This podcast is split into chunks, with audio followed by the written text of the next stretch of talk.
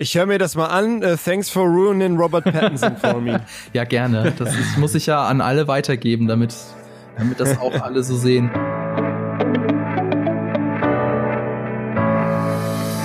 Hallo und herzlich willkommen zum Podcast Die Quadrataugen powered by Vodafone. Ich bin Fabian Behrens, der Host des YouTube-Kanals GigaTV Mac. Diesmal mit an Bord sind Tim Seifert, Redakteur von Featured, dem Magazin für digitale Kultur. Hallo. Hallo. Und Julius Busch von der GameStar. Hi. Hallöchen. Schön, dass ich da sein darf. Ja, gerne. Du bist ja quasi ein Quadratauge ehrenhalber. Ja. Und medizinisch gesehen auch. was immer das auch heißt. In dieser Folge heben wir ab Richtung Mars mit der Netflix-Serie Away und tauchen in menschliche Abgründe ein mit The Devil All the Time. Aber zuerst noch etwas Werbung. Egal, ob ihr auf Science Fiction, Thriller oder Chick Flicks steht, schaut doch mal auf der Webseite Featured vorbei. Die bietet euch nicht nur Infos zu aktuellen Filmen oder Serien, sondern auch Kritiken, wie zum Beispiel die über die Serie Away oder über den Film The Devil All the Time. Featured ist Vodafones Magazin für digitale Kultur. Schaut doch mal vorbei, Link dazu in den Show Notes. So, dann lass doch mal loslegen. Tim, sag mal, würdest du, wenn du könntest, an einer dreijährigen Mission zum Mars teilnehmen? Hm, wenn es nur drei Jahre wären, denke ich auf jeden Fall. Echt? Okay, krass. Das also ich meine, wenn man schon die Chance bekommen würde, ich hätte natürlich äh, null Fähigkeiten in irgendeiner Form dabei hilfreich zu sein oder da zu überleben. Von dem her sollte ich es mir vielleicht dann doch noch mal ein bisschen länger überlegen, bevor ich jetzt einfach ja sag. Also prinzipiell einmal den Master sehen. Das okay. schon ziemlich geil. Das ist okay, interessant. Und du, Jules, wie ist bei dir? Auf jeden Fall. Auf jeden Fall. Hm. Als Bordbarde. Nee, äh, ich habe gute, äh, gute hab, Laune, ja. Ich habe, ähm, also es, es gab doch mal irgendwann vor ein paar Jahren hat doch Elon Musk so eine verrückte äh, Umfrage gemacht, irgendwie welche, wo man sich da anmelden konnte, dass man halt auf eine Mars-Mission mit möchte, wo man aber halt nicht zurückkehren würde. Ja, genau. genau. Weil das ist ja die Realität so ein bisschen, äh, zumindest nach aktuellem Stand, würde man ja einfach da bleiben. Also es gäbe keine Möglichkeit, die Personen zurückzuholen. Ähm, und das ist dann natürlich eine ganz andere Überlegung, aber selbst da würde ich halt überlegen, weiß ich nicht, ist schon ziemlich geil. Auf, also ist halt schon einfach ein, ein ultra krasses Achievement, so, äh, wo man irgendwie ein Teil von sein will, aber drei Jahre, klar, Mann. Okay, also, euch beiden ist. Würde ich immer bereuen, wenn ich das nicht riskieren okay, würde. Okay. Dann muss ich mich leider als absoluter Feigling outen. Also ich würde das wahrscheinlich eher nicht tun, auch wo ich jetzt hier äh, die Serie Away geguckt habe, auch das hat mich jetzt nicht unbedingt bestärkt, dass ich sage, ja, da will ich unbedingt hin. Ich frage das nämlich natürlich, weil wir als erstes über die Serie Away reden wollen. In der geht es eben um so eine Mars-Mission, genauer um den Flug zum Mars. Die Serie hat unter anderem Hilary Swank in der Hauptrolle, die kennt man aus Million Dollar Baby. Falls ihr die zehn Folgen noch nicht geschaut habt, keine Sorge, jetzt am Anfang halten wir uns noch mit Spoilern zurück. Wie hat uns denn die Serie gefallen, Jules? Fang mal an. wie sie uns gefallen hat, weiß ich nicht. Ich kann nur sagen, wie sie mir gefallen hat. Ähm, ich fand sie, ich sag mal so, ich fand sie ganz gut. Also ich finde, man konnte sie ganz gut gucken. Ähm, ich fand sie streckenweise auch sehr spannend. Ich fand die Charaktere gut, man konnte sich mit ihnen gut identifizieren.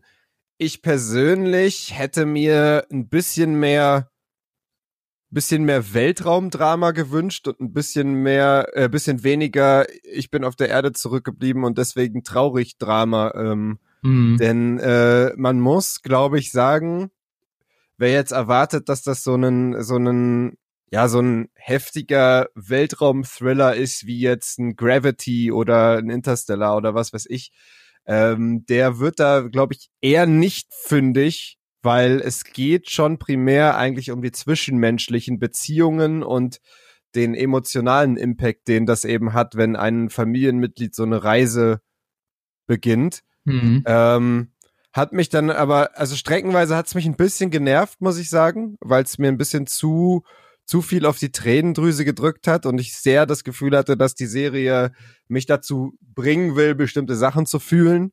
Ähm, aber streckenweise war es dann doch sehr gut gemacht und ich finde halt gerade da die Charaktere wirklich alle irgendwie äh, so ihre Eigenarten hatten, mit denen man sich gut identifizieren konnte, dass ich am Ende dann wirklich wollte, dass das, äh, dass das auch alles irgendwie hinhaut. Ähm, dadurch hat's mich dann doch am Ende gut unterhalten und auch mitgenommen. Streckenweise gut gemacht, okay.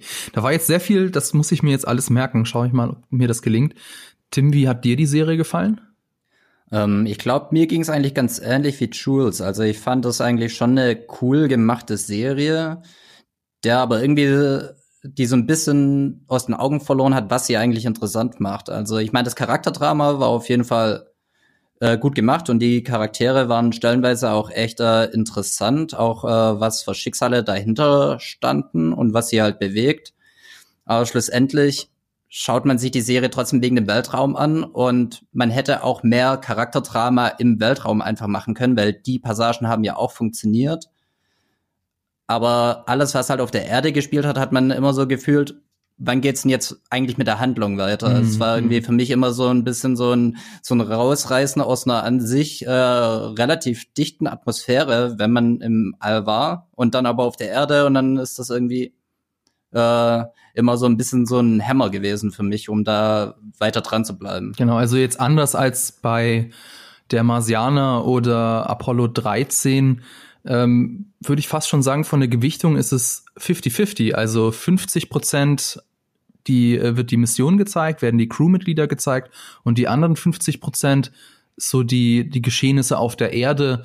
Und ähm, jetzt, ich habe ja jetzt Apollo 13 und so genannt, da ist auch, also im Unterschied dazu äh, geht, sind auch die Geschehnisse auf der Erde, da geht es nicht immer um, um die Mars-Mission, da geht es auch mal um das Privatleben und die ja, sozialen Problemchen, die sie da eben auf der Erde haben.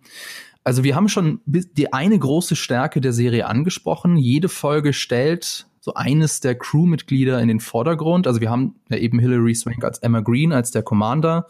Dann haben wir noch den britischen Botaniker Kwesi Weisberg Aban, den indischen Piloten Chirurgen Ram Aya, die chinesische Chemikerin Lu Wang und den russischen Kosmonauten Misha Bobov. Und diese Figuren sind auch, finde ich, so die Stärke der Serie. Also die Emotionalität durch die Charaktere. Und ich habe mir das so notiert, in auch fast jeder Folge gibt es so ein emotionales Highlight.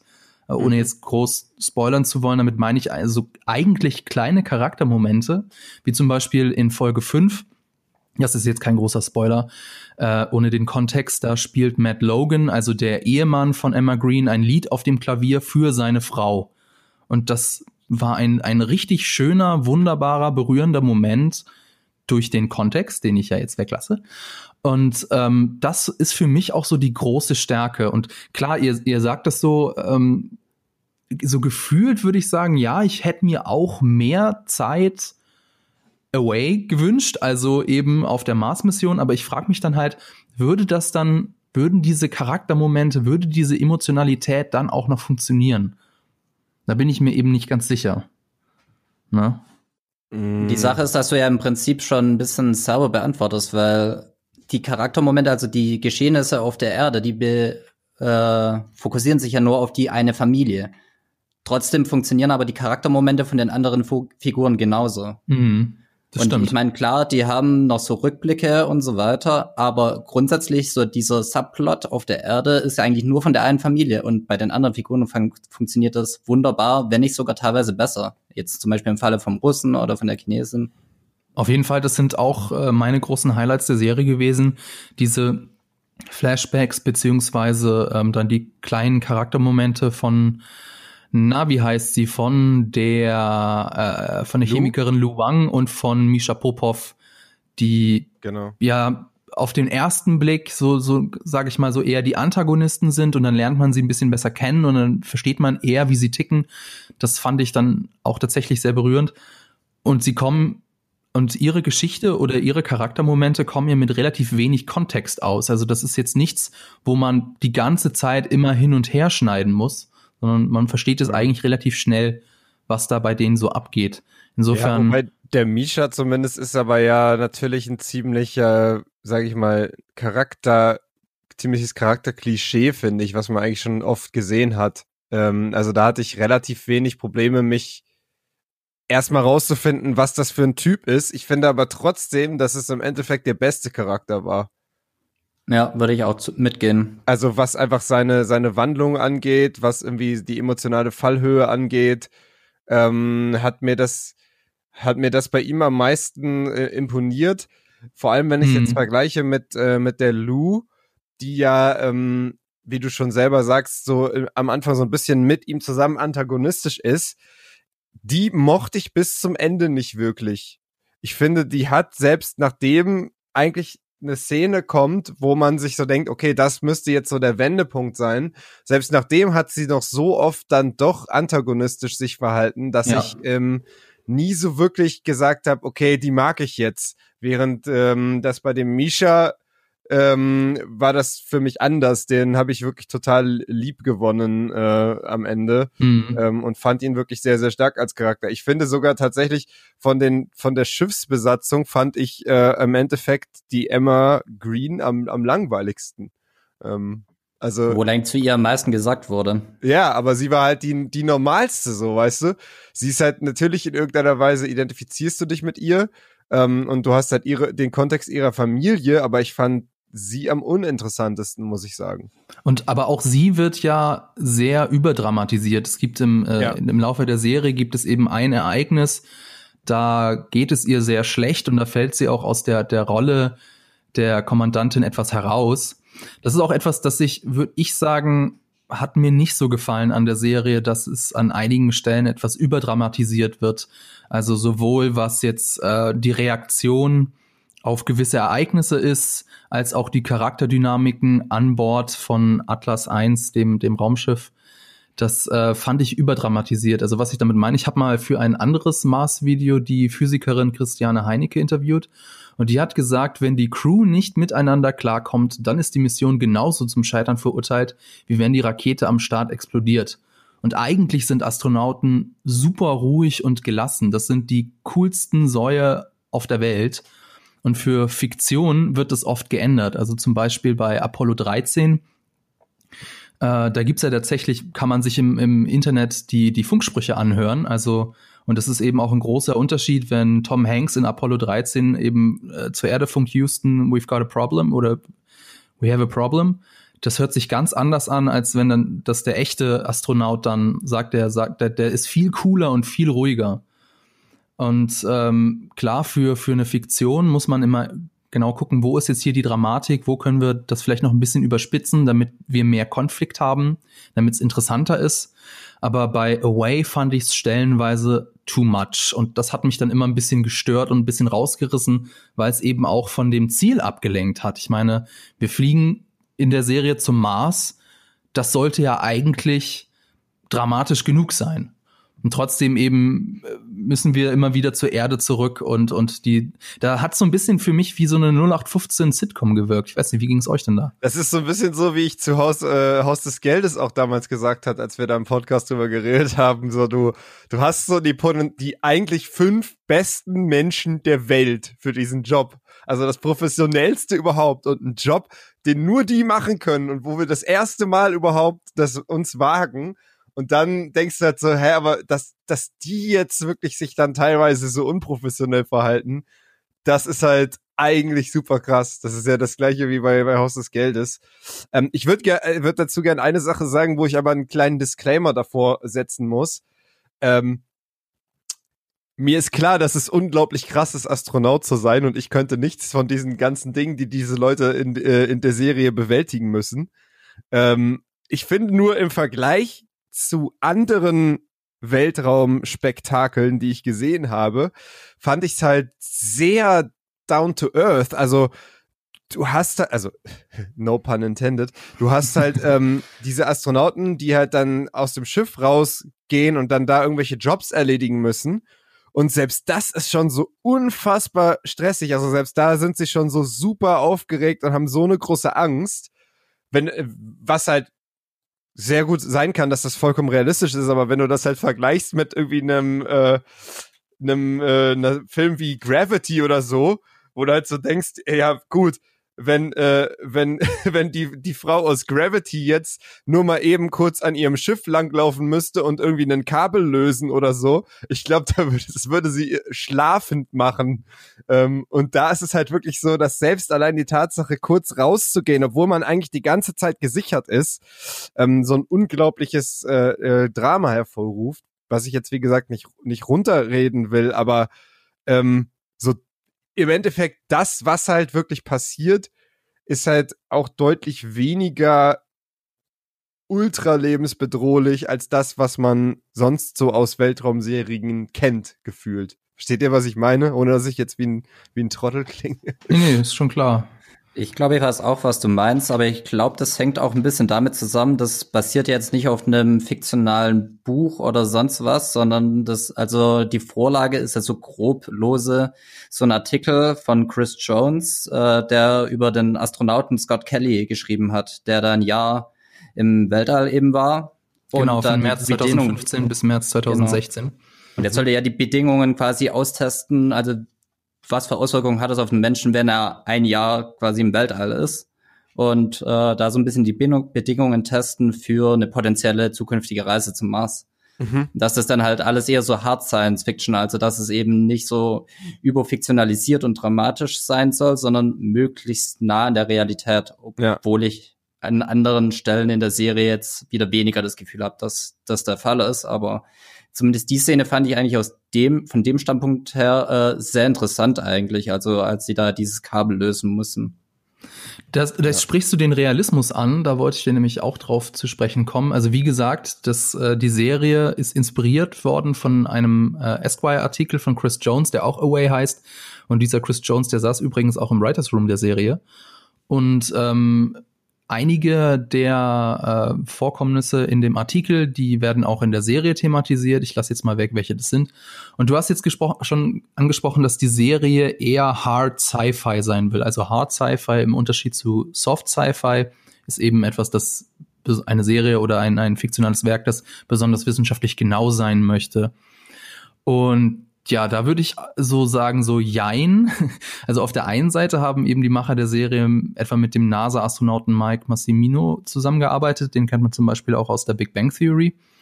Und äh, von Chris Jones habe ich ja vorhin schon gesprochen. Und die Produ Production Designer haben sich eben von NASA und SpaceX-Raumschiffen inspirieren lassen. Auf der anderen Seite gibt's dann aber halt so Sachen wie zum Beispiel die Kommunikation ohne Zeitverlust. Also ähm, es werden ja Radiowellen genutzt und die brauchen alleine zum Mond 1,25 Sekunden. Also selbst schon, wenn du quasi in Anführungszeichen mit dem Mond telefonierst, hast du da eine merkliche Verzögerung. Und äh, das ja, wird allgemein, ja. Das ist die kommunikativste Weltraumserie, die ich je gesehen habe. Die sind ja rund um die Uhr am, am, am Telefonieren und Videocallen, als wäre gar nichts. Ja, genau. Also das ist wirklich so, es, wird in der Serie wird telefoniert und FaceTimed und was auch immer, so als ob das Raumschiff gleich um die Ecke an der Straße geparkt stehen würde.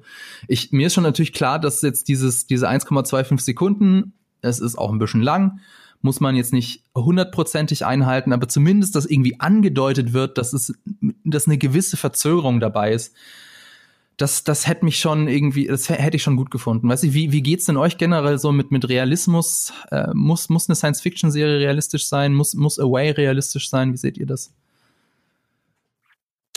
Also für mich kommt es, glaube ich, darauf an, ähm, was die Serie erreichen will. Also wenn es jetzt ein, also wenn, wenn ich halt merke, okay, das ist jetzt halt ein bisschen abgedreht ähm, und das ist jetzt halt einfach in die Zukunft gedacht und ähm, dann kann ich mich da schon sehr gut drauf einlassen. Ähm, Im Falle von Away, wie du ja auch selber sagst, ähm, ist es halt, finde ich schon so, dass die Serie den Eindruck erweckt, als wäre das jetzt eine relativ ähm, wissenschaftsgetreue, ähm, leicht in der Zukunft spielende Handlung, die aber schon repräsentiert, wie es halt wirklich laufen könnte, wenn sozusagen wir ähm, eine erste menschliche Expedition zum Mars wagen würden. Ähm, und da hat's mich dann schon, ich will nicht sagen gestört, ich habe es dann einfach akzeptiert. Ähm, es ist ja dann auch zum späteren Zeitpunkt, je näher sie halt sozusagen dem, dem Mars kommen, dann wird das ja dann schon auch thematisiert, dass die Kommunikation schwerer wird. Aber, äh, aber ja, es war halt schon so ein bisschen so, also ich habe mir da, ohne das jetzt genau zu wissen, ob das realistisch ist oder nicht, ähm, habe ich es dann schon so ein bisschen so mit so einem Schmunzeln halt immer aufgenommen, wenn dann halt der mhm. nächste Videocall in perfekter Qualität äh, stattfand zwischen Tochter und Mutter oder wem auch immer. Mhm. Tim, wie ging's dir dabei mit dem Realismus? Ja, eigentlich ganz ähnlich. Ähm, es geht immer ein bisschen darum halt, was der Anspruch ist. Ich hatte genauso äh, den Eindruck, dass eigentlich schon äh, so ein bisschen wissenschaftlicher gezeigt werden soll, aber letztendlich hat es auch neben dem ganzen Charakterdrama so eine, ich sag mal, geringe Rolle gespielt, dass es mich auch gar nicht mehr so gejuckt hat. Für mich war das dann immer eigentlich schon was eher so symptomatisch dann für andere Sachen, die mir nicht gefallen haben. Also eben, dass immer dieser Kontakt zur Erde bestehen musste, anstatt dass das Charakterdrama sich mehr auf eigentlich das Raumschiff selbst und die Charaktere da konzentriert, sondern dass immer irgendwie eine Verbindung zur Erde sein musste, was ich irgendwie eher anstrengend und äh, ablenkend fand. Und ja, von dem her hatte ich selten den Eindruck, dass es eine große Rolle gespielt hat, wie wissenschaftlich getreu das ist, weil es einfach relativ wenig Szenen insgesamt gab, wo ich so gedacht habe, oh, ist das jetzt, macht das jetzt Sinn oder nicht, sondern meistens war es mir relativ egal, muss ich sagen. Ja, also das, das komplette Gegenteil dazu wäre quasi der Marsianer, wo es ja eigentlich die ganze Zeit darum geht, irgendwelche äh, Probleme wissenschaftlich zu lösen. Mhm. Also muss ich sagen, bin ich jetzt so der, der gefühlslose Klotz. Da hat mir tatsächlich der Marsianer mehr gefallen. Ja, mir auch. Ja. Übrigens, wer Mehrwert auf Realismus legt, den kann ich die Doku-Serie Mars empfehlen. Die gibt's auch auf Netflix. Das ist so eine Mischung aus Drama und Doku. Also zum einen wird da eben eine Reise zum Mars gezeigt und zum anderen wird da immer wieder ein, äh, werden da immer wieder Doku-Schnipsel eingestreut mit Interviews von, ja, von, von Wissenschaftlern oder von so Leuten wie Elon Musk. Und äh, da wird eben immer gezeigt, wie weit wir denn aktuell schon sind. Äh, jetzt lass uns doch mal ein bisschen spoilerig über die Staffel reden. Wenn ihr die äh, Serie Away noch nicht geguckt habt, dann müsst ihr jetzt zum nächsten Kapitel skippen. Oder wenn eure App das nicht anbietet, müsst ihr jetzt manuell weiter scrollen. Den Timecode findet ihr in der Beschreibung. So, dann äh, gibt's denn, also das wollte ich noch äh, ganz am Anfang nämlich fragen. Äh, also die Emma Green, die ist ja eben eine, ja, eine Mutter, äh, ihr, ihr Mann, das ist ja auch äh, so, was ich vorhin mit überdramatisiert meinte. Also ihr Mann hat dann einen Schlaganfall und sitzt dann im Rollstuhl. Also es reicht eben nicht, dass, dass wir zum Mars fliegen, sondern es muss auch das große Drama eben auf der Erde geben. Und sie mhm. entscheidet sich dann ja ähm, in der ersten Folge, die Mission nicht abzubrechen, sondern weiterhin zum Mars zu fliegen, was jetzt für mich auch ein, ein emotionales Highlight der, äh, der, der Folge war. Wie ging es denn euch? Habt ihr ähm, ja, habt ihr so gedacht, okay, das ist überzeugend? Also ist für euch Emma Green sympathisch geblieben, obwohl sie ihre Familie zurücklässt? Oder wie würdet ihr das sagen, Tim? Ähm, ja, da ist auch bei mir wieder so, ich bin mir nicht sicher, ob es mich jetzt wirklich so krass interessiert hat. Also ich fand sie von Anfang an nicht sonderlich sympathisch, weil sie also ich meine zum Beispiel die Chinesin wurde ja von Anfang an, also äh, Dr. Lu äh, wurde ja so eingeführt im Prinzip, dass sie irgendwie so eiskalt ist und halt so, äh, ja, chinesischer äh, Politapparat dahinter und so weiter. Letztendlich, äh, am Ende der Serie kam mir Emma Green eher wie ein Roboter vor, muss ich sagen. Obwohl einem ganz Zeit gesagt wird, wie sehr sie ihre Familie liebt und dies, das für mich war sie mehr roboterhaft letztendlich als eigentlich Dr. Wu, was ich irgendwie ein bisschen obskur fand, weil einem eigentlich ganze Zeit gesagt wurde, was für eine tolle Astronautin sie ist und äh, was für ein toller Mensch und wie führungsstark und irgendwie hat man das in keiner einzigen Szene gesehen. Also, also sie hat sich sehr wenig darum gekümmert, wie es ihrer Crew geht. So. Ja. Ne, also und dass sie dann zum Beispiel auch zum Thema Realismus und so weiter. Ich meine, da in dieser einen Folge, als dann sie diesen, äh, diesen Wassermangel hatten und sie dann auch durchgedreht ist, das hast ja du vorhin schon angesprochen, mhm. dass dann sie so ihr eigenes Kommando so ein bisschen in Gefahr gebracht hat oder ihr Kommando verloren hat. Und das war, weil sie mit ihrem Wasservorrat die Pflanzen gegossen hat, wo ich mir so gedacht habe, äh, wollt ihr mich verarschen? Dies kann doch jetzt nicht äh, als Anführerin von der ganzen Mission jetzt eine Pflanze gießen und dann selber durchdrehen. Also das fand ich irgendwie was zur Hölle? Ja, vor allem, ich habe mich so gefragt, wenn sie das irgendwie abgesprochen hätten und wenn das, wenn jeder mal was abgegeben hätte, ob das nicht vielleicht besser so funktioniert hätte. Auch wieder so, so, so eine Sache, wo, wo, wenn man halt miteinander redet und über solche Sachen redet, dann kommt man eventuell auch zu so einer Lösung. Aber auch da hat sie sich halt wieder so ein bisschen eingekapselt. Also ich bin ja. mit dem, ich bin mit dem, sag ich mal so, ich bin mit dem offenen Ungehorsam der Crew oft auch nicht zufrieden gewesen. Also dass die jetzt äh, einfach so relativ oft halt direkt Befehle äh, ignoriert haben und so weiter und sie halt öffentlich in Frage gestellt haben, aber grundsätzlich, dass sie an ihr gezweifelt haben, das fand ich voll verständlich. Die hatten halt recht. Die, die hatten halt einfach die ganze Zeit recht. Sie macht total oft halt dumme Sachen. Sie, es ist total offensichtlich, dass sie sich viel mehr dafür interessiert, wie es ihrer Familie zu Hause geht, als wie es ihrer Crew geht. Was, sag ich mal, menschlich natürlich verständlich ist, aber wo man halt schon, wie äh, die Lou auch an der einen Stelle gesagt hat, halt einfach drauf klarkommen muss. Man muss einfach akzeptieren, dass man das, was zu Hause passiert, nicht ändern kann und dass man sich auf die Mission jetzt nur konzentrieren kann und die ist einfach nur mal die eine der wichtigsten Missionen, wenn ich so die wichtigste Mission, die die Menschheit je hatte. Äh, und da muss man einfach drauf klarkommen, wenn man halt das Kommando haben will. Und wie sie halt, nachdem sie äh, in der ersten Folge schon alles in Frage gestellt hat, wie sie wirklich dann auf diese Mission als Commander noch gelassen werden kann, ist mir wirklich schleierhaft, weil es ist offensichtlich, dass nicht alles cool ist und es wird immer und immer wieder offensichtlich. Ähm, und warum sie jetzt die Beste der Besten ist, hat man sich, hat man bei ihr, finde ich, auch am wenigsten gesehen. Man hat bei allen anderen, jeder andere hatte so eine Szene, wo du gemerkt hast, okay, der ist wirklich in seinem Gebiet gut, der kennt sich aus.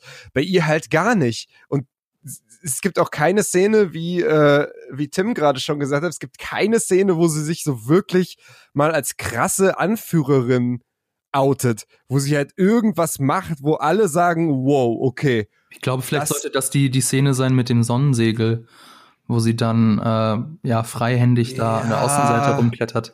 Wobei ja, aber dann, das ist dann doch auch wieder nur eine Szene, wo sie einfach ein Risiko für sich selbst eingeht, was ehrenhaft ist aber wo ist das Leadership? Also wo ja, macht sie mal wirklich, bringt sie die Crew zusammen, weißt du? Ja, das, das tut stimmt, sie halt nie. Ja.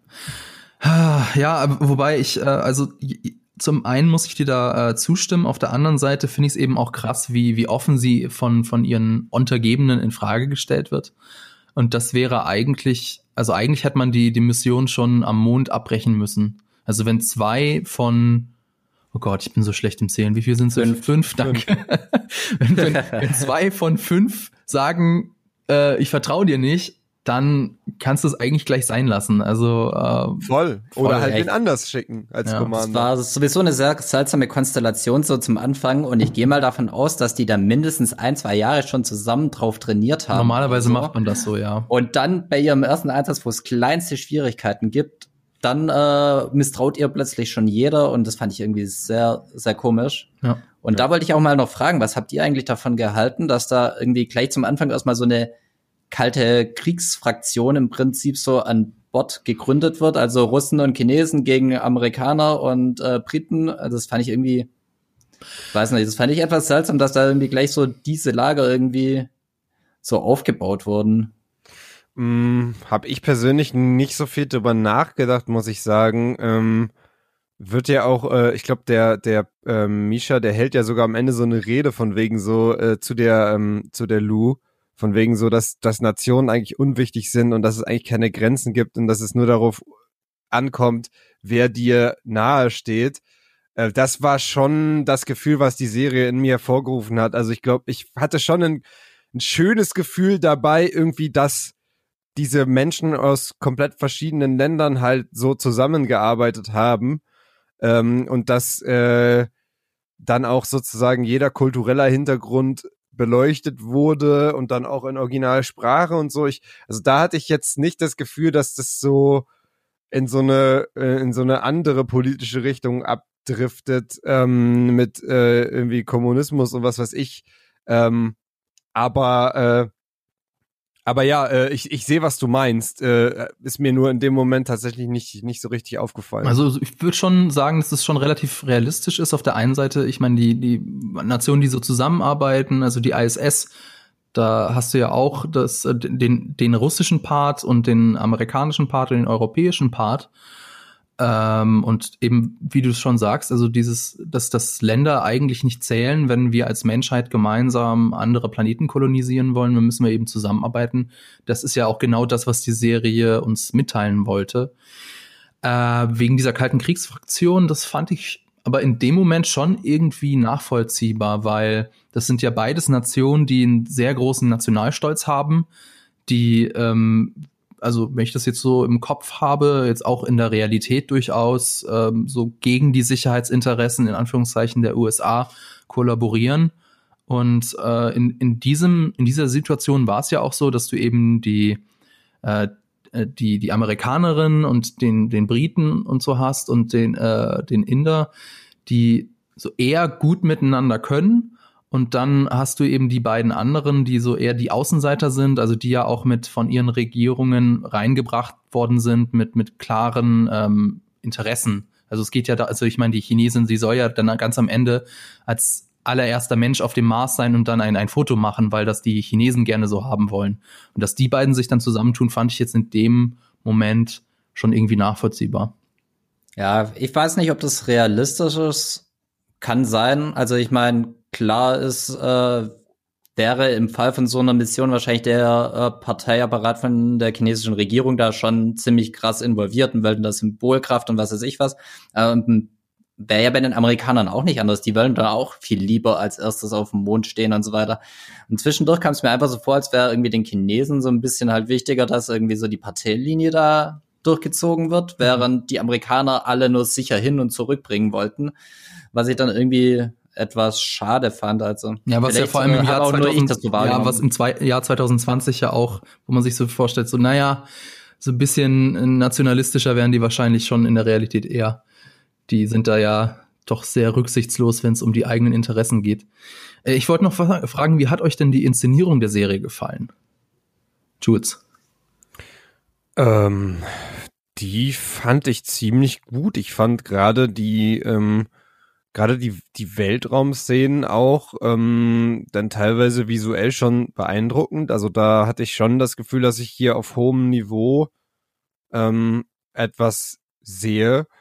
Ähm, ansonsten, ja, also ich fand es unaufgeregt, muss ich sagen. Also es war jetzt nichts, wo ich jetzt gesagt habe, okay, das war jetzt dieser Shot, der war jetzt legendär oder so. Ja. Also es, es ist halt nicht äh, es spielt jetzt nicht mit ultra ausgefallenen Kameraeinstellungen ähm, oder mit irgendwie langen One-Shots oder irgendwas in der Art. Also das finde ich nicht.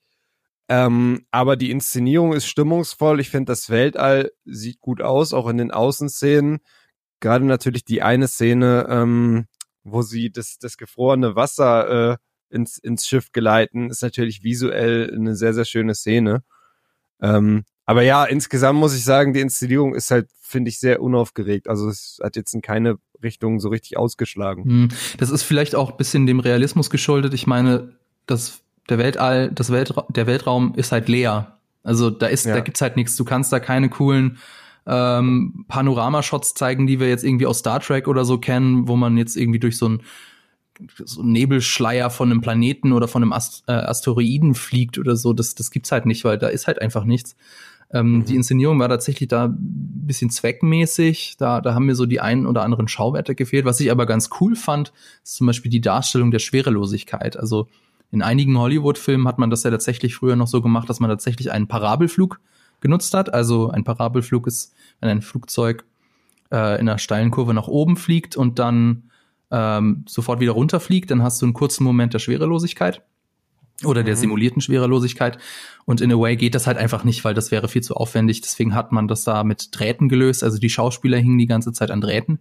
Ach, das habe ich mich nämlich gefragt, wie sie das gemacht haben. Die sind echt die ganze Ganz Zeit an Drähten. gemacht. Ja. Weil das war super, äh, also für jemanden, der natürlich noch nie jemanden im echten schwerelosen Raum live gesehen hat, war das trotzdem mega überzeugend. Also auch wie die ja. sich mhm. wohlgefühlt haben du hattest echt das Gefühl, die sind da schon ewig und es ist für die komplett normal und die schweben da halt lang. Ja, also da war es so, dass der Stunt-Koordinator Jeff Arrow, der musste sich da so eine Art, so eine Art Bewegungsmuster für die Schauspieler ausdenken, du, denn du bewegst dich ja auch ganz anders in der Schwerelosigkeit.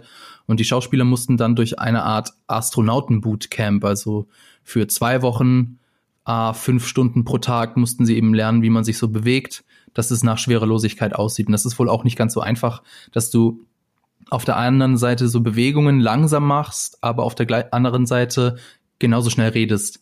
Das ist wohl irgendwie, du hast da irgendwie das Bedürfnis, das aneinander anzugleichen und das sollte eben nicht so sein. Und das fand ich, das fand ich tatsächlich sehr, sehr überzeugend. Ja. Ja, da kamen ja auch ganz äh, schöne Szenen dann zusammen, als sie dann zum Beispiel das äh, Puppenspiel da für die Enkel aufgeführt haben Oh ja, und da auch war echt schön. verbunden damit der Schwerelosigkeit und da irgendwelche Gegenstände dann durch die Schwerelosigkeit durchs Bild fliegen lassen haben und so. Und da fand ich es irgendwie, das, das war eigentlich eher so für, eine, für mich einer von den inszenatorischen Höhepunkten, also wo ich dann so gedacht, boah, das haben sie echt, äh, das ist eine coole Idee, das ist schön gemacht. Hat mich teilweise dann wesentlich mehr interessiert, äh, äh, solche kleinen Spielereien einfach. Ich habe auch gerade ein Video gesehen von ähm, von der Corridor Crew, also von den Jungs von Corridor Digital, die ja auch immer so auf VFX ähm, reagieren und auch erklären, wie das gemacht ist. Ähm, das war jetzt zwar nicht die Serie, aber auch so eine Weltraumserie, wo sie so ein so ein Stift im Raum fliegt. Und der wird 2001 war das, der Film Genau, von Stanley 2001 und Kubrick. der wird dann gegriffen. Und da haben sie halt erklärt, wie das gemacht wird, dass halt ähm, du eine riesige Glasscheibe hast, wo dieser Stift dran klebt. Und die wird quasi vor die Kamera gehalten, so dass du da durchguckst, es aber nicht merkst.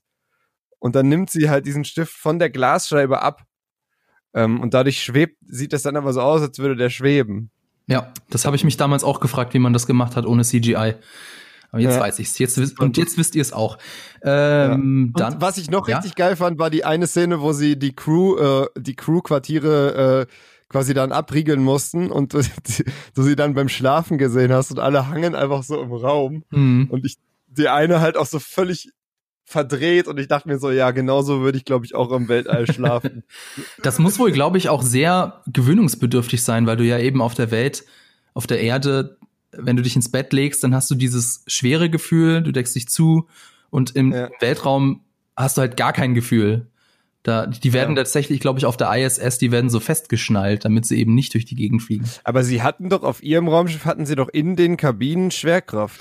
Genau, simulierte Schwerkraft war da in den Ja. Kabinen drin. Wie realistisch das ist, weiß ich nicht. Ich habe in einem. Artikel der LA Times gelesen, dass das wohl auf äh, ja auf irgendwelchen realistischen Annahmen fußt.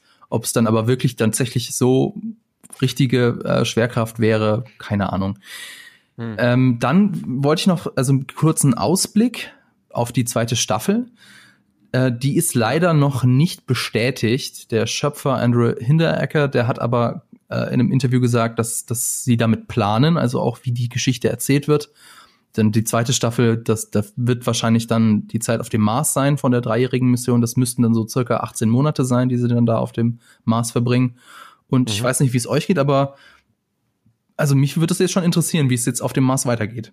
Tim? Ja, auf jeden Fall, weil gerade da wird's ja dann hoffentlich auch äh, ein bisschen mehr interessante neue Dinge geben. Ich war auch überrascht, also ich hatte mich im Voraus nicht informiert, ob da schon eine zweite Staffel bestätigt ist oder oder geplant ist oder wie auch immer. Ähm, und ich war dann letztendlich tatsächlich überrascht, dass es mit der Landung halt zu Ende ist, weil ich irgendwie hatte ich halt das Gefühl, dass es einen größeren Sprung machen würde, als ich die ersten Folgen gesehen habe. Ähm, und dass es halt dann ja, vielleicht auch dann schon zur Rückreise kommt oder wie auch immer. Ähm, ja, aber, aber so dann würde ich auch denken, dass es wahrscheinlich dann eher jetzt eine Staffel dann Marsleben gibt und das interessiert mich jetzt natürlich dann sehr, wie das jetzt verläuft, weil jetzt geht's ja erst ans Eingemachte. Ja. Ähm, Ja, Tim, wie, wie geht's dann ein denn? bisschen mehr Weltraum-Action. Ja, Tim, wie geht's denn dir? Würdest du dir eine zweite Staffel angucken? Ich würde es mir, glaub schon angucken, rein aus Interesse, ob sie hoffentlich den Fokus dann auch mehr auf das Weltraumgeschehen jetzt auf dem Mars halt legen. Nämlich, jetzt sind wir halt wirklich auf dem Mars. Mich interessiert halt nicht die Bohne, was jetzt noch auf der Erde passiert.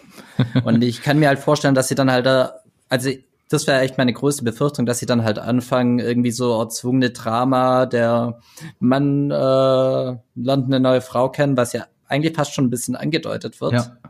Ja, safe. Und Das dass dann halt so ein Drama da irgendwie draus gemacht wird und oh nein, und keine Ahnung, die Tochter interessiert mich dann auch erst recht nicht halt mehr. Ich hoffe einfach, dass sie da wirklich mehr dann, was ist im Weltraum, aber andererseits haben sie halt diesen ganzen Schmock schon angefangen mit, äh, mit der Erde, Mhm. deswegen müssen sie ja da in dem Sinne auch weiter dran bleiben. Ja.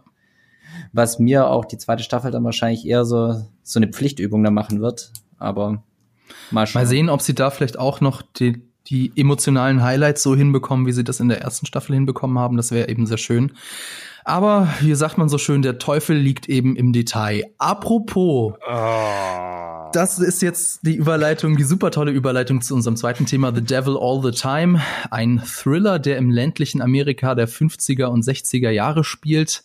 Im Kern geht's da um die Stiefgeschwister Arvin und Lenora, die ein gemeinsames Schicksal eint, die ihrem Schicksal aber ganz unterschiedlich begegnen. Der Film basiert auf dem Roman Das Handwerk des Teufels von Donald Ray Pollock, der auch übrigens der Erzähler des Films ist. Ja, jetzt versuchen wir mal ohne Spoiler über den Film zu reden. Ich glaube, das wird gar nicht so einfach. Wie hat euch denn der Film gefallen, Tim? Wie hat dir der Film gefallen? Ähm, mir hat er eigentlich ziemlich gut gefallen. Also ich hatte auf jeden Fall meinen Spaß dabei. Ich habe auch ein Fable eigentlich für so, düstere, ein bisschen äh, die Abgründe der Menschheit erforschende Filme, die da äh, mit diesen wortkargen Gestalten, die äh, von Armut und dem harten Leben und allem einfach geprägt sind. Und das siehst du ihnen halt in den Gesichtern an. Und das finde ich ist auch verdammt gut gemacht. Und äh, es ist halt auch äh, optisch wirklich überraschend ein Schmankerl eigentlich, würde ich sagen. Also der Film sieht sehr gut aus und hat auch ähm, einfach so diese Shots, die einem nicht aus dem Kopf rausgehen. Und das fand ich cool. Dagegen kommt aber, dass ich fand, dass es sind einfach viel zu viele Figuren. Es passiert viel zu viel. Am Anfang mit starker Zeitraffung und dann danach einfach mit sehr vielen Figuren. Man springt von einer Figur zur anderen. Das halt viele, finde ich, die grundsätzlich interessant gewesen wären, gerade so der Charakter von Robert Pattinson oder auch von Sebastian Stan, dass die für mich so gefühlt ein bisschen hinten überfallen, obwohl ich gedacht hätte, dass die wesentlich mehr aus der Rolle hätten machen können, einfach. Ich hätte gern mehr von ihnen in der Rolle gesehen. Ja, die, ähm, diese ganzen Schicksale, die werden dann später so zu, zu einem Erzählstrang verwoben oder die laufen dann so zusammen. Aber mir ging es auch so, dass es am Anfang sehr hin und her gesprungen ist. Ähm, Jules, wie ging es denn dir mit dem Film?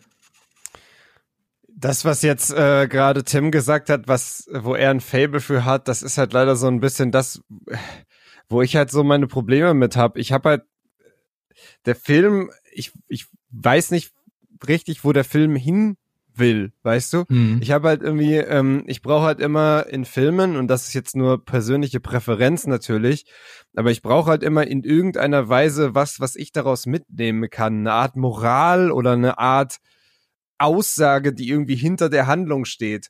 Und ich finde, das ist halt so ein typischer Film, der erzählt dir halt eine Geschichte, ähm, äh, wo du halt bestimmte Charaktere verfolgst und halt mitbekommst, was die erleben und ähm, dann, klar, dann kommt es zusammen und dann macht der was mit dem und der macht was mit dem und das, das wird halt alles zusammengeführt, aber im Endeffekt steht für mich da nicht wirklich eine Aussage hinter. Also ich weiß nicht, was ich jetzt damit anfangen soll mit dem, was ich gesehen habe, außer dass es halt ziemlich viele äh, ziemlich beschissene Menschen gibt äh, und auch harte Schicksale.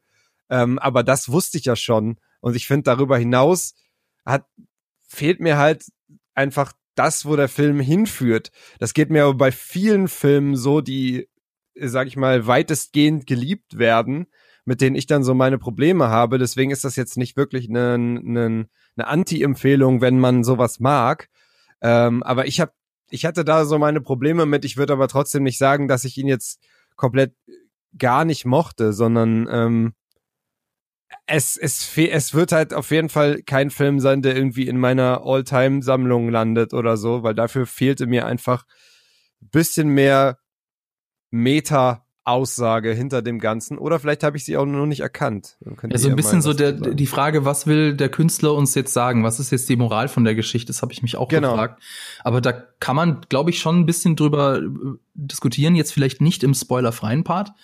Ja, aber gerne. mir ging es auch so tatsächlich so, dass ich sehr lange mich gefragt habe, okay, wo geht denn jetzt die Reise hin? Weil es dauert ungefähr 45 Minuten, bis wir Tom Holland sehen, der ja, ja eben sowas wie der Hauptcharakter des Films ist und bis dahin, also ich meine, 45 Minuten von einem zweieinhalb Stunden Film ist schon schon ein ordentlicher Brocken. Und die auch sehr hard to watch sind mit dem, was passiert, ja. finde ich auch. Also nicht gerade schönes, entspanntes Kino. Ja, aber ich fand dann trotzdem, also hinten raus, ich war dann schon irgendwie invested. Also mich hat das dann schon interessiert, wie, wie geht es jetzt zu Ende? Wie, und als dann endlich das, das Ganze dann mal, also als ich dann ungefähr wusste, okay, in die Richtung geht's, oder die Geschichte wird jetzt erzählt, da war ich dann auch wirklich dabei. Äh, es ist, war dann auch teilweise spannend. teilweise spannend. Ja, schon. Ne? schon. Also ich fand auch, dass der Film so ein bisschen was von einem Coen-Brüder-Film hat. Also er hat einen Erzähler, so, so ein ganz bisschen so ein trockener Humor, so sehr viel sinnlose Gewalt. Und der Regisseur Antonio Campos hat ihn auch mit dem Cohen-Film Miller's Crossing verglichen. Das ist so ein Gangsterfilm zur Zeit der Prohibition. Aber ihm fehlt da so ein bisschen doch dann die, tja, so der Witz der Coens oder diese inszenatorische Wucht der Coens. Also, wenn man sich zum Beispiel jetzt No Country for Old Men anguckt, äh, du hast äh, die, die schönen Bilder angesprochen, die, die dir im Gedächtnis bleiben. Also, er hat so ein sehr, puh, ein bisschen so einen dokumentarischen Stil, würde ich schon fast sagen. Aber so, so richtig cin cineastisch war er jetzt nicht für, für meine Verhältnisse. Also ich fand ihn witzig, fand ich ihn vor allem überhaupt, also ich habe, glaube ich, kein einziges Mal gelacht. Höchstens einmal, äh, als der, äh, als hier Tom Holland da diese Crew von den Jungs auseinander nimmt, weil ich da schon, das schon relativ cool fand, wie, wie eiskalt er die, die platt macht. Aber so richtig so Humor habe ich zum Beispiel überhaupt nicht wahrgenommen in dem ganzen Film. Und das finde ich sehr selten, weil in den meisten Filmen doch in irgendeiner Weise Comic Relief stattfindet, hm. in dem hm. überhaupt nicht. Nee, es war es ist drei ganz kleine Momente, aber da muss man schon wirklich auf, aufpassen. Also der, der Film arbeitet da so ein bisschen mit der Gegenüberstellung oder mit der Kontrastierung. Also ähm, so dass dann der der der Erzähler so ganz trocken sagt so ja, aber dann ging es dann das Schicksal sollte etwas ganz anderes für sie äh, bereithalten oder so und das fand ich dann hm. bis, aber ist ja also wirklich witzig ist es nicht, aber es ist so ich musste schon ein bisschen schmunzeln, vielleicht habe ich da aber auch eben so einen ganz anderen äh, schwarzen Humor. Aber ich glaube, Tim, du wolltest was zu der äh, Cinematografie sagen, oder? Genau, genau. Ähm, ich habe ja vorhin gemeint, dass ich äh, die äh, Bilder schon beeindruckend fand, im Sinne von, dass ich, äh, dass mir da einige Bilder im Kopf geblieben sind. Du hast auf jeden Fall recht, dass jetzt nicht durchweg durch den Film alles sonderlich besonders aussieht, aber ich fand, es gab dann schon so, so drei Szenen, die mir wirklich auch im, im Kopf bleiben werden. Und komischerweise waren das aber gerade äh, in diesen ersten 45 Minuten eigentlich, also bevor Tom Holland eigentlich aufgetaucht ist. Mhm. Äh, also das ist dann wahrscheinlich eher was für den Spoiler-Bereich, bin mir nicht sicher, aber da, da waren dann halt schon so drei Shots drin, die mir dann mit einem Bild so gesagt haben, okay, das ist diese Welt, in der das Ganze spielt und das hast du von dieser Welt zu erwarten. Mhm. Das, so ist diese Welt und die fand ich eigentlich echt ziemlich geil, diese drei Shots. Und okay, dann lass das kann nicht ja. jeder Film, gerade zum Netflix-Bereich. Ja, dann lass uns doch dann so langsam jetzt zu dem Spoiler-Part kommen. Vielleicht noch so meine Empfehlung wenn man ein bisschen Sitzfleisch, Sitzfleisch hat und so auf, auf düstere, realistische äh, Thriller steht, würde ich schon sagen, gebt dem Film mal eine Chance. Ähm, er ist dann vor allem hinten raus dann doch echt spannend. Ähm, Genau. Aber dann kommen wir doch jetzt mal zum Spoiler-Part. Wenn ihr den Film noch nicht geguckt habt, dann müsst ihr jetzt zum nächsten Kapitel skippen oder wenn eure App das nicht unterstützt, dann müsst ihr den zum Timestamp vorscrollen, den wir unten in die Beschreibung reingeschrieben haben. Dann, Tim, erzähl doch mal, welchen, welche Szene meintest du? Also jetzt gerade konkret die äh, gleich am Anfang, als er da äh, noch in Vietnam, äh, nicht Vietnam, ähm, Pazifik da äh, im Zweiten Weltkrieg auf diesem Schlachtfeld auf diesen gekreuzigten Soldaten stoßen, dem schon die komplette Haut äh, runtergebrannt ist. Du siehst das rohe Fleisch und wie da die Kamera so langsam drauf zufährt, du siehst von hinten, du siehst die Fliegen über dem Kopf und dann fängt er plötzlich an zu zucken und so weiter. Und wow, okay, da wusste ich halt echt so, hier wird so das Finsterste halt aus der Menschheit halt nach außen gekehrt. Irgendwie, das ist eine gnadenlose Welt. Äh, und da habe ich echt so also allein cinematografisch fand ich den Shot halt echt äh, verdammt krass, verdammt geil. Äh, bin ich echt zusammengezuckt und dann auch in dieser Spiegelung dann später mhm. mit dem Hund, den er dann selber ans Kreuz nagelt. Und äh, auch so diese Symbolik dahinter halt auch mit, äh, mit dieser Religion, die ja in dem Film an sich schon eine sehr große Rolle spielt. Kruzifixe spielen und, eine große Rolle, Religion spielt in dem Film eine große Rolle, ja. Genau. Extrem und dann aber auch äh, kritisch, würde ich sagen, ne? Ja, eben wie die Religion ja an sich dann auch wirklich eingeführt wird. Äh, wir gehen zum ersten Mal in die Kirche und dann ist da gleich dieser Typ, dritter Shot, den ich extrem geil fand, als der Typ sich dann dieser Priester, Prediger, äh, dieses Glas mit Spinnen über den Kopf Roy Lafferty. Und sie laufen, ja. und sie laufen ihm über den Mund, über die Augen und er wartet nur bis die Spinne aus seinem Mundwinkel raus ist, damit er reden ja. kann und weiter sein fanatisches ja. Zeug losbrüllen kann. Und das fand ich halt, also ich habe eine extreme Spinnenphobie, vielleicht hat es noch eine Rolle gespielt, aber die Szene fand ich halt auch total geil und hat halt so diese drei Bilder und die haben für mich halt äh, einen sehr guten Kurs eigentlich gesetzt, was das für eine Welt ist. Hm. Witzig, äh, Fun Fact, der Harry Melling, also der, der Darsteller von Roy Lafferty, der hat auch in einem Interview erzählt, dass er sich da echte Spinnen auf sein Gesicht gekippt hat. Also das war kein CGI, was ich erst gedacht hatte. Oh Gott. Ach, Scheiße. aber sie. Ja, die sahen auch sehr realistisch aus. Also ich habe jetzt nicht so ein Riesenproblem mit Spinnen, aber ich würde die mir jetzt trotzdem nicht über den Kopf schütten. Nee, muss also nicht sein. Nee.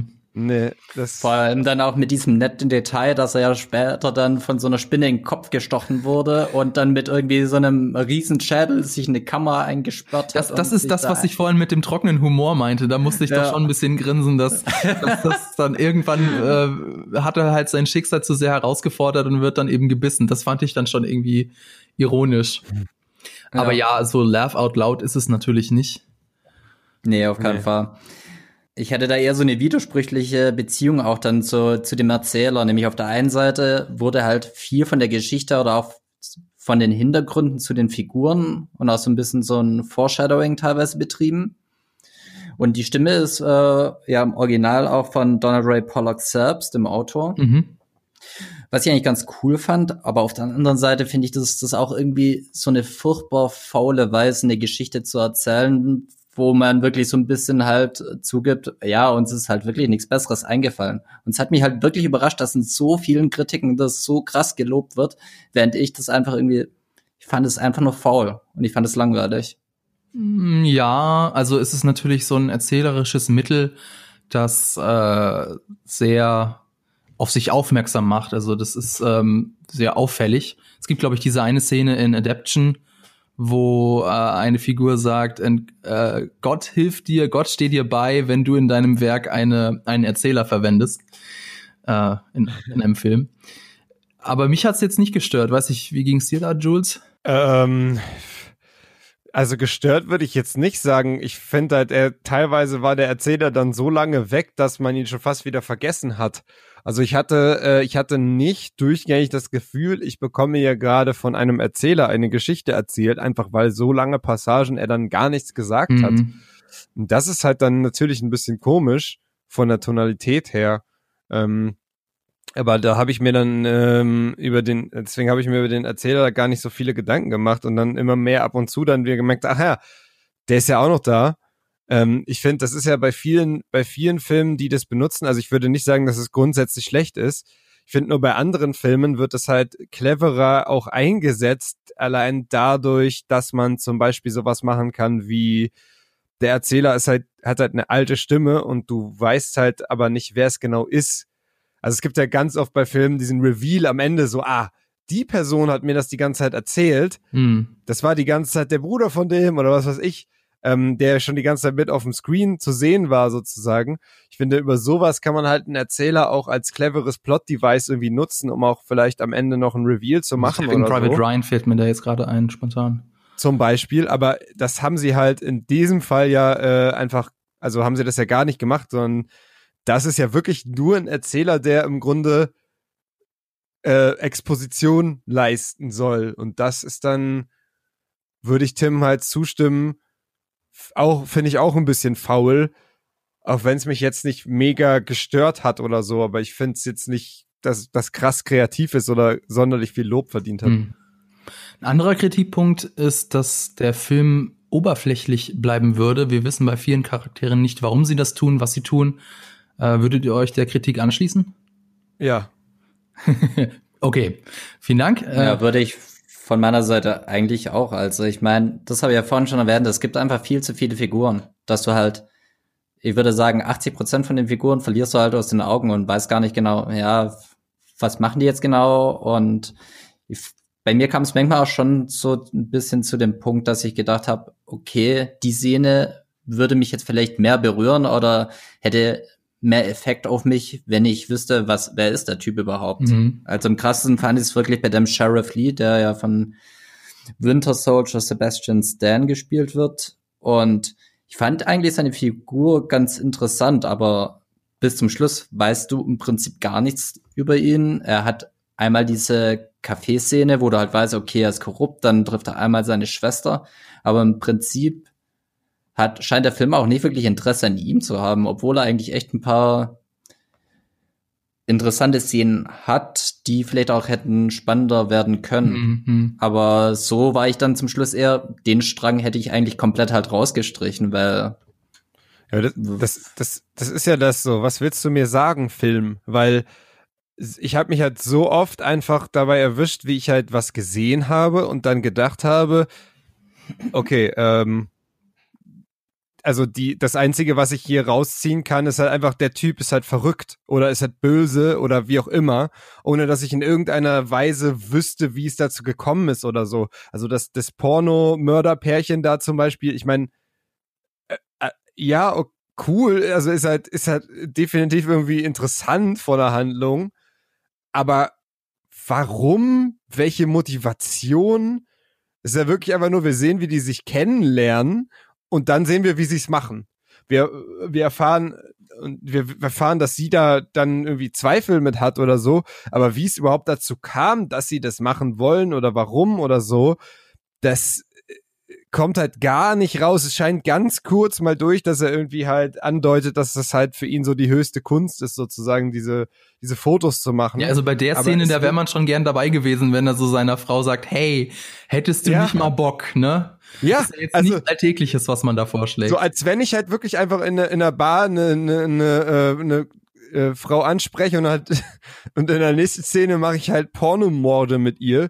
Das ist halt so, das, also zu oft einfach habe ich das Gefühl, ich muss einfach akzeptieren, ja, ist halt verrückt. Ja, ist halt böse. Oh, mm. Ja, die Welt ist halt scheiße, ohne dass es je, jemals zu was führt. Das ist so ein bisschen so wie, äh, wie finde ich in vielen Tarantino-Filmen, in den neueren weniger, aber in den älteren, dass viele Charaktere, ähm, dass du halt schon dieses hast, so, okay, die Charaktere sind halt krass ein, ein, eindimensional gezeichnet, um halt einen bestimmten, äh, bestimmten Plot zu erfüllen. Aber bei Tarantino ist es meistens so, dass es dann am Ende aber auf irgendeine Aussage, die vielleicht gar nichts mit dem, mit der Handlung direkt zu tun hat, sondern auch eine Meta-Aussage, hinausläuft oder dass es halt zumindest künstlerisch was aussagt oder so. Und das fehlte mir bei diesem Film. Es hatte nicht diese künstlerische Ebene, die jetzt ein Tarantino-Film hat, was, was dieses, dieses, diese Handlungen angeht, die einfach nur im ersten Sinne schockierend sind ja. oder explizit sind. Ich habe mich das auch gefragt, was will jetzt eigentlich der Film uns sagen? Ähm, also wir haben ja zum Beispiel die beiden Stiefgeschwister im Lenora und Arvin, also und die ja beide, sie, sie haben beide ihre Eltern verloren. Also beide eint sie ein, ein gemeinsames Schicksal und, und aber jede von ihnen geht irgendwie anders damit um. Also Lenora ist eben sehr gottesfürchtig sie hat äh, den Glauben an das Gute nicht äh, verloren. Sie sagt ja auch in einer Szene, ich, ich warte nur darauf, dass gleich mein Vater um die Ecke kommt und es ist auch egal, was er gemacht hat, ich vergebe ihm. Und Arvin eben ist dann so das andere, der, der ist eher gotteskritisch, hat eben gemerkt in seiner Kindheit, ja, zu Gott beten bringt eh nix. So, und dann ist es so die Frage, okay, was will der Film uns jetzt damit sagen? Weil äh, Nora, die, die, die arme, gottesfürchtige, äh, die, die eigentlich ja auch die netteste Figur ist in dem ganzen Film, die, die hat dann ja ein, ein sehr schlimmes Schicksal. So, so ein, wir sind ja schon im Spoiler-Part. Wir sind ja schon im Spoiler-Part, ja. Was soll, also, was sollte das? Also, und ich, ja, Moment, lass mir mal kurz ausreden und so. Also, sie, ja, sie, sie äh, ja, will sich suizidieren, dann kurz vorher, äh, dann überlegt sie sich noch anders und dann stolpert sie aber und erhängt sich dann eben doch. Hm, blöd gelaufen. Und Arvin, der ja, jetzt sage ich mal, von unserem modernen Verständnis so dieses, dieses Alttestamentarische hat, also Auge um Auge, Zahn um Zahn, äh, Gewalt ist eine Lösung, ist jetzt, sage ich mal, nichts Gutes. Aber er ist ja derjenige, der dann am Ende mit allem durchkommt und äh, der vielleicht auch äh, der, die einzige Figur ist, die so eine Art Happy End hat. Und da, da ist eben so die Frage, okay, was will jetzt uns der, der Künstler damit sagen? Also vielleicht, ich habe erst so überlegt, soll er jetzt irgendwie so eine Art Zorn Gottes sein? Aber dafür ist er ja eben zu, zu agnostisch. Da habe ich mich so am Ende dann so, nee. das für mich so erklärt, so, also das, das die Moral von der Geschichte ist eben, du musst kämpfen, um gegen das Böse in der Welt zu bestehen. Das war so, das war so das, was ich für mich äh, mitgenommen habe. Weiß nicht, wie ging es dir denn dabei, Tim? Ja, also für mich war ja die Aussage da schon eher, also eben nicht, äh, er ist der Zorn Gottes, sondern eher so die Aussage, Gott ist tot. Und egal wie sehr du nach, um ihn flehst, egal wie du dich an seine Autoritäten wendest, Gott ist weg und die Leute, die ihn vertreten, sind eh schon längst äh, selbst korrumpiert von dieser Welt. Und da hast du keine Hilfe äh, zu erhoffen in dem Es gibt Sinne. ja keine guten Autoritäten in dem Film. Also es gibt ja, also Absolut weder von nicht. der von der Seite der Kirche noch von von Seite des Staates, also die Polizei. Der Sheriff, ja. äh, hast du ja angesprochen, Lee Bodecker, der ist eben korrupt durch und durch. Dem geht's um seine Wiederwahl und um sonst nix. Geht ihm nicht darum, den den die Mordserie von seiner Schwester aufzuklären. Und ja. die Kirche mit mit Preston ja, Teagarden. Ja, es ist halt alles eher wie, wie so eine Art Falle eigentlich. Der, der erste Prediger, den wir kennenlernen, schüttet sich Spinnen übers Gesicht. Äh, der nächste für, führt äh, junge Frauen und lässt sie dann im Stich. Und selbst die zwei Serienkiller bringen ja im Auto dann, wenn sie ihre Leute abholen, erstmal so ein bisschen Bibeltalk. Und das ist eigentlich alles eher so, äh, Gott eher so als so Spinne in seinem Netz, wo die Leute reinlaufen und gefressen werden. Hm. Und jeder wird das exakte Abbild seiner Vorfahren. Ja, das ist Was so, finde ich ja. sehr deutlich war, dass halt, ich meine, äh, Arwen wird halt genauso wie sein Vater, wendet ja auch genau das gleiche an, sozusagen. Ähm, und auch, äh, auch äh, die äh, von der äh, genau, die, die Mutter ähm, hat ja auch das, das, äh, das, das gleiche Schicksal ereilt, so, weißt du? Also sie fühlte äh, sich zu einem Priester hingezogen und Genau. Das war dann ja. ihr Untergang, ja. Aber das ist ja nur realistisch, dass wir die, äh, die Sünden unserer Väter erben. Das ist ja. Aber das ist halt so im Endeffekt so eine extreme Hoffnungslosigkeit. Also ich kann dem Film keine positive Nachricht abgewinnen, so sehr ich es fast auch. Ja, well, that's life. Also um, um einen, einen Song zu zitieren, uh, life sucks and then you die. Also so ist das ja. manchmal. Also es ist natürlich, das ist eben der, der Unterschied zu einem zu einem Cohen-Film. Also auch in Cohen-Filmen hast du ja diese, also auf den ersten Blick diese Hoffnungslosigkeit, äh, Leute sterben, äh, die Hauptfigur stirbt und du fragst dich dann auch immer so, ja, was soll denn das alles?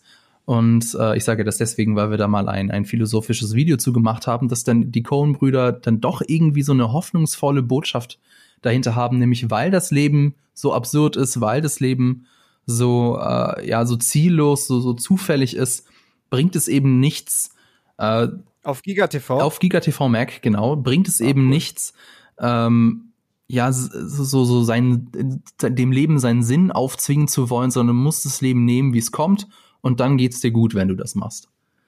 Mhm. Das, das ist eben in dem Film, das ist halt einfach nur düster, so ein bisschen Country Noir muss man mögen, ne? Also nicht, nicht ja. jeder Film braucht ja auch eine Moral im Sinne von und, oder ein Happy End.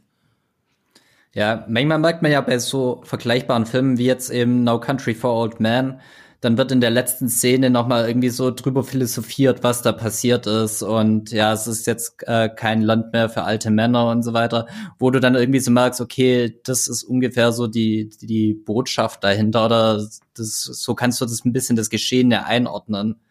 Und da hast du aber dann schon gemerkt jetzt bei The Devil All the Time, dann zum Schluss, wenn er da in, äh, in dem Auto dann sitzt und in seine Zukunft fährt und der Erzähler philosophiert dann auch ein bisschen rum und versucht sich so in seinen Kopf reinzuversetzen. Da hast du dann schon so ein bisschen gemerkt, ja, so wirklich weiß der Film selber jetzt aber auch nicht, äh, äh, was er jetzt von dem Ganzen halten soll oder ob das oder ob jetzt irgendwie so eine große Zukunft oder sonst irgendwas, sondern es ist einfach, ja, vielleicht geht er jetzt zur Armee, weil anscheinend ist er gut mit Gewalt und da haben wir auch schon so, das fand ich dann eher schon so ein bisschen unfreiwillig komisch. Also, dass ich mir so gedacht habe, ernsthaft, das wollte er mir jetzt zum Schluss sagen, das ist so ein bisschen das Resümee, was er jetzt aus der ganzen Sache gelandet, er ist gut mit Gewalt. Aha.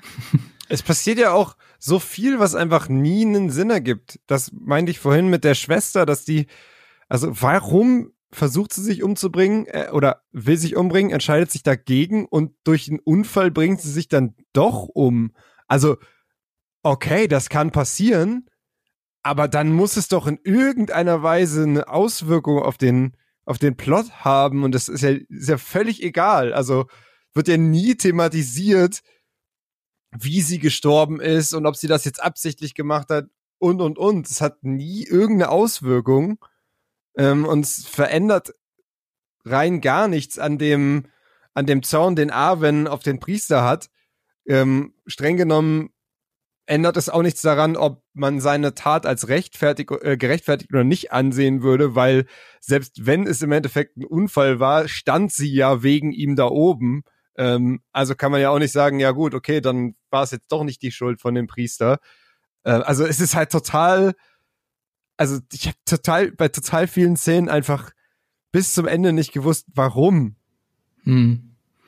Ich hatte ja manchmal das Gefühl, dass sie schlicht keine Zeit mehr dafür hatten. Und das fand ich eigentlich schade im Verhältnis dazu, dass am Anfang so viel äh, überflüssiges Zeug für mich gefühlt halt auch drin war. Und als wir da mit äh, dem Vater Willard noch durch die Jahrzehnte irgendwie stapfen, die ersten 45 Minuten, ich finde, da hätte man halt viel mehr rauskürzen können und stattdessen halt gerade solche emotional eigentlich tragenden Szenen versuchen ein bisschen mehr mit Leben zu füllen oder zumindest mit, mit irgendeiner Bedeutung. Aber stattdessen hüpft man dann einfach zum nächsten Punkt und ja, das fand ich echt schade. Dass einfach ja. nicht genügend Zeit war für die ganzen Figuren einfach. Es klingt jetzt alles schon sehr negativ. Ich wollte vielleicht noch mal ein bisschen was Positives mit reinbringen. Also mir hat der Cast zum Beispiel sehr gut gefallen. Jetzt wollte ich mhm. von euch mal wissen, wie hat euch denn Tom Holland gefallen in der Rolle von Arvin? Der hat ja seit Spider-Man schon in anderen Filmen mitgespielt, das schon, aber das ist ja jetzt hier, sage ich mal, seine, seine bisher größte Rolle von Spider-Man mal abgesehen. Wie hat euch Tom Holland gefallen? Ich mag den Typen.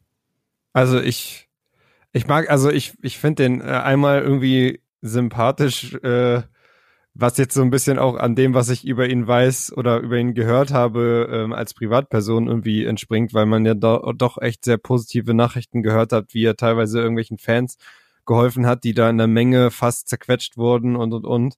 Ähm, aber ich mag den auch als, als, ähm, ich mag den auch auf meinem Fernseher sehr gerne. Äh, ich finde, er hat jetzt in der Rolle jetzt natürlich nichts ultra, äh, also nichts, also ich will jetzt nicht sagen, dass Schauspiel nicht schwer ist, aber es war jetzt halt keine, keine Szene, wo man sagen würde, okay, das ist jetzt halt eine absolute Glanzleistung, die der Schauspieler da bringen musste, um das überhaupt zu spielen.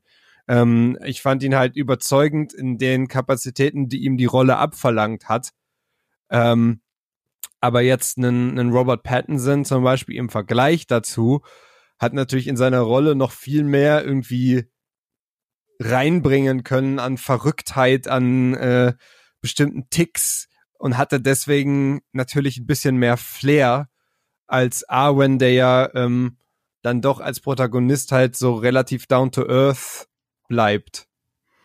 Ja, was ich bei Tom ich ja, auf jeden Fall. Was ich bei Tom Holland, also wie du sagst, er hat ja eigentlich jetzt nicht so krasse Herausforderungen in der Rolle. Ich fand's cool, dass er tatsächlich als so dieser harte Jugendliche überzeugt, was ich jetzt nicht unbedingt erwartet habe von dem, was ich bisher mit ihm gesehen habe. Mhm. Aber ich fand es dann ganz sympathisch, dass halt äh, so in manchen Szenen, wenn du wirklich gemerkt hast, okay, er verliert ein bisschen die Kontrolle über die Situation, dass dann irgendwie auch so dieser, ein bisschen so diese jugendliche Unsicherheit und auch so dieser Charme, den eigentlich Tom Holland sonst immer auch teilweise in Interviews ausstrahlt, dass es dann durchgescheint hat und durch diese harte Fassade. Und ja. das fand ich eigentlich, äh, das hat einen ganz coolen Effekt. Das war jetzt äh, sehr subtil, aber ich finde, das hat funktioniert. Ich fand jetzt auch nicht, dass ich die ganze Zeit gedacht habe, ach, das ist ja in, in Wirklichkeit nur Spider-Man.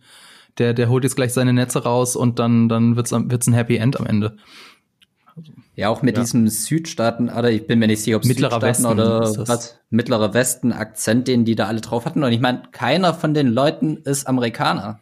Tom Holland ist Brite, Robert Patterson ist äh, Brite, Jason Clark ist, glaube Australier, Bill Skarsgård ist Schwede.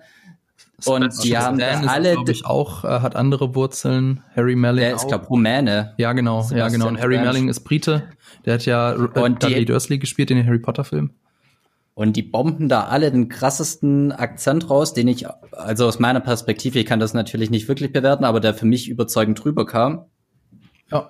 Das fand ich schon ganz cool. Fand ich fand es auch ganz lustig. Habe ich irgendwo gelesen, da, äh, in einem Interview mit dem äh, Regisseur Antonio Campos, dass äh, Pattinson sich auch geweigert hat, einen Dialektcoach äh, zu nehmen und das quasi selber on the fly so gemacht hat und im Prinzip bis zum Dreh auch der Regisseur halt nicht wusste, mit was von einem Akzent oder welchem Tick kommt er eigentlich letztendlich dann an. Hm.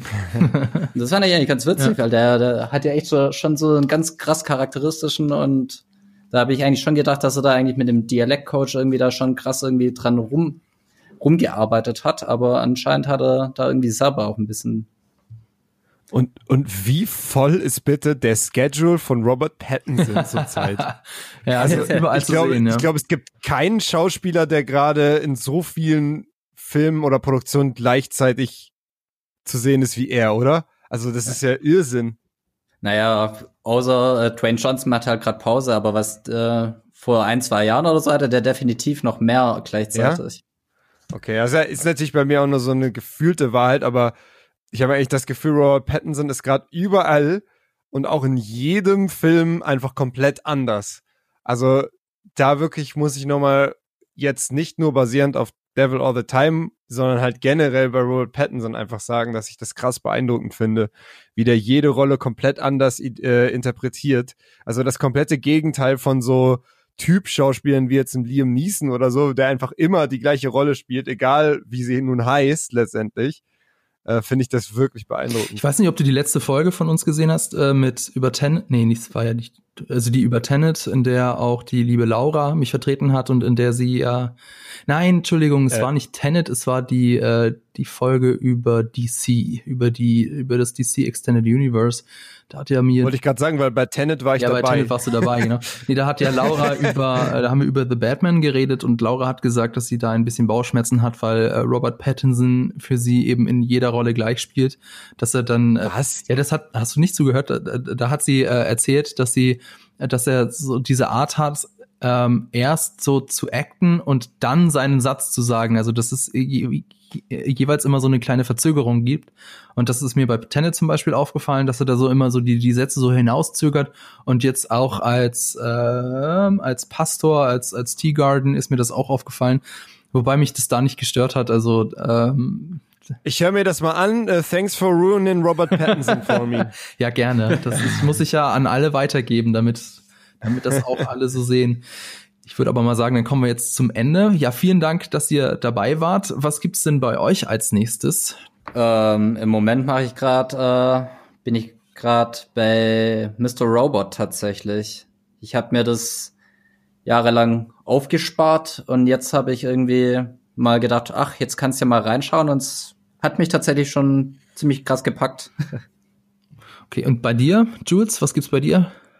Also serienmäßig bin ich, äh, verfolge ich The Boys eifrig gerade. Ähm, Stream und äh, videomäßig äh, kann ich es gerade gar nicht so genau vorhersagen, außer natürlich, dass wir jetzt in den heißen Release-Herbst kommen. Das heißt, da kommen jetzt natürlich die ganzen Spiele raus, da kommen die Next-Gen-Konsolen raus. Ähm, und da werde ich natürlich noch sehr, sehr viel mit zu tun haben mit Streams. Ähm, ja, könnt ihr natürlich dann gerne alles auf der GameStar beziehungsweise dem GameStar YouTube-Kanal äh, verfolgen, was da alles passieren wird. Dann. Auf jeden Fall. Ich habe mich von einem unserer eigenen Videos anstecken lassen, von dem über die True Crime Dokus und guck gerade im Moment äh, der Fall des Gabriel Hernandez, äh, Fernandes, Entschuldigung. Ähm, ja, harte Kost, aber sehr, sehr spannend. Wir bringen diese Woche noch ein Video zu The Batman raus. Da freue ich mich auch sehr. Wenn es euch gefallen hat, wenn euch diese Folge gefallen hat, dann gebt uns doch bitte eine positive Bewertung. Danke an Tim und an Jules, an das Team hinter Mikro und natürlich auch an Vodafone. Over and out. Tschüss. Ciao, ciao.